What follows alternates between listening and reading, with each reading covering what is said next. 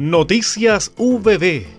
Lo más importante del acontecer universitario a continuación.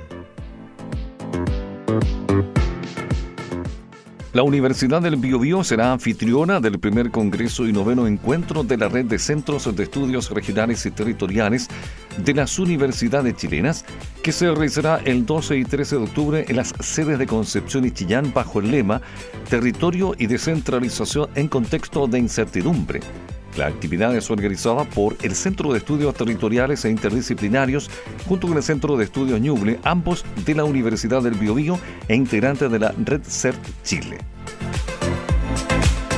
En dos importantes ceremonias realizadas en las sedes de Chillán y Concepción de la Universidad del Biobío, se reconoció el servicio que los y las estudiantes de contador público y auditor de la Facultad de Ciencias Empresariales y de otras instituciones de educación entregaron a contribuyentes del Biobío y de Ñuble en el marco del trabajo colaborativo que se genera con el Servicio de Impuestos Internos de ambas regiones.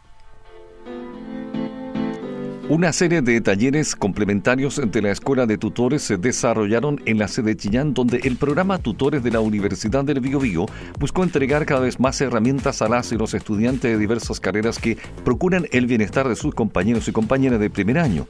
La unidad contó con el apoyo de la Subdirección de Desarrollo Estudiantil y el programa de inclusión especialista en discapacidad de nuestra Casa de Estudios, así como del Servicio Nacional para la Prevención y Rehabilitación del Consumo de Drogas y Alcohol.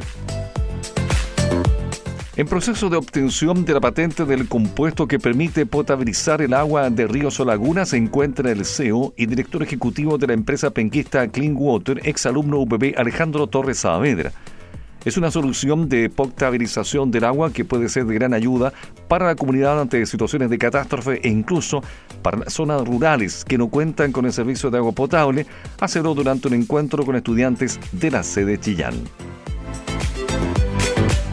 Hemos presentado Noticias VB